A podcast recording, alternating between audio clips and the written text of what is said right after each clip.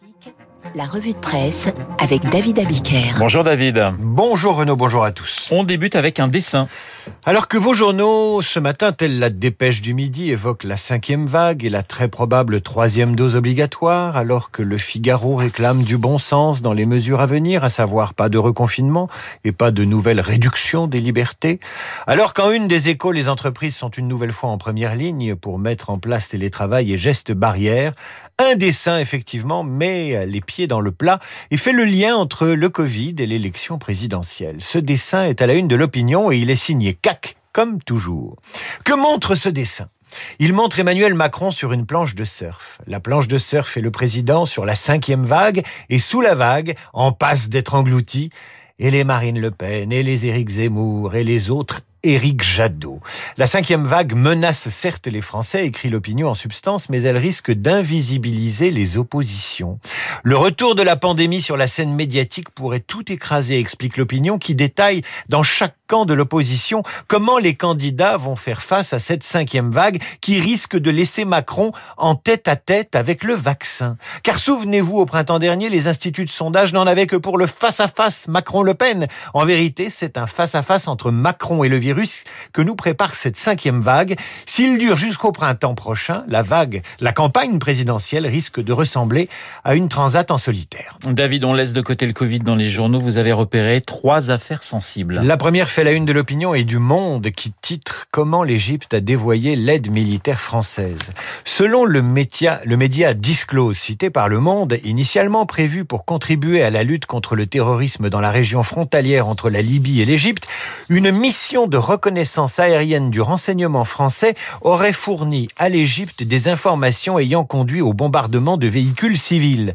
Le Monde explique que cette aide française aurait été détournée par l'Égypte, au vu et au su des autorités françaises pour mener un certain nombre d'opérations n'ayant plus grand-chose à voir avec euh, la lutte antiterroriste. L'Égypte aurait ainsi mené des attaques contre des trafiquants d'armes et de drogue, voire des migrants, attaques qui se seraient soldées par de nombreux morts civils.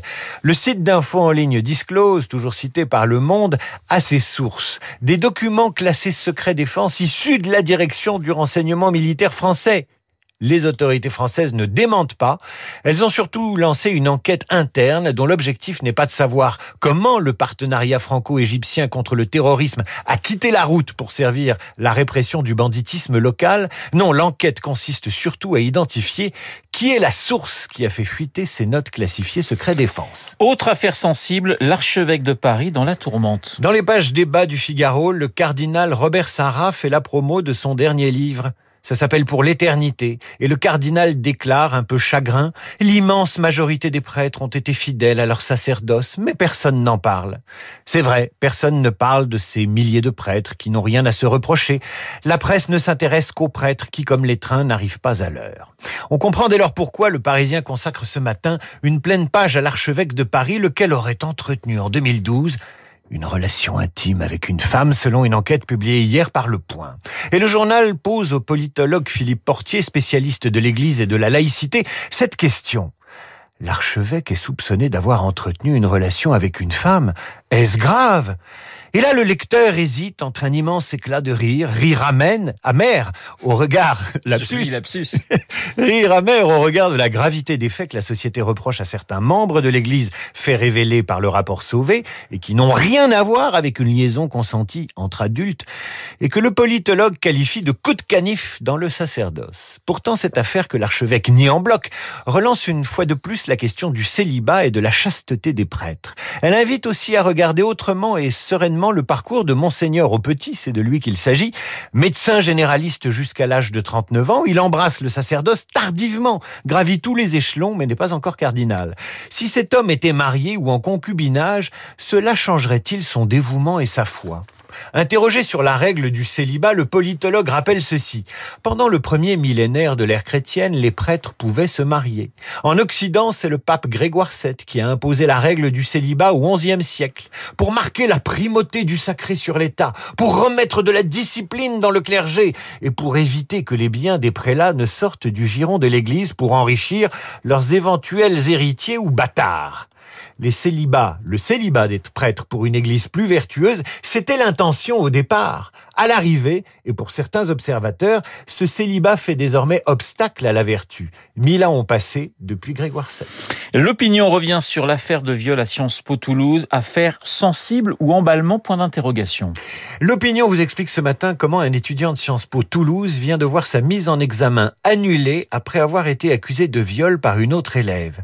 Cette cette accusation qui a provoqué l'an dernier un emballement sur les réseaux sociaux. Il n'en fallait pas plus pour faire de tous les IEP de France des formations spécialisées dans la culture du viol. Pour l'opinion, voilà une affaire révélatrice des dérapages de la déferlante MeToo.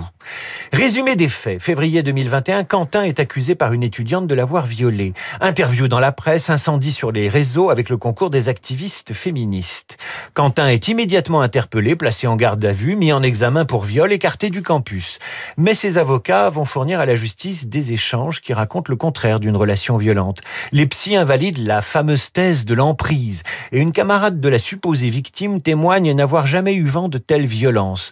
L'opinion pointe l'emballement à l'époque au sein de l'IEP, un directeur qui évoque des faits alors qu'il n'y a pas encore eu d'enquête. En conférence de presse, le même directeur, flanqué de son adjointe sociologue et spécialiste de normes de genre, depuis, le hashtag Sciencesport a prospéré. Les IEP sont accusés d'être des usines à viol et Quentin obligé d'étudier à distance. Voilà donc trois affaires dans la presse ce matin, trois affaires sensibles. L'Égypte, le célibat des prêtres, Sciencesport, qui raconte ce qui n'est pas toujours dit dans une époque qui préfère l'indignation rapide aux faits. Mais peu importe. Peu importe d'ailleurs, puisque tout cela sera bientôt emporté par la cinquième vague dans quelques jours, et il ne sera plus question que de ses ravages. La revue de presse de Radio Classique signée David Abiker. Dans un instant, Esprit Libre, Nicolas Barret, Bruno Jeudi, les échos face à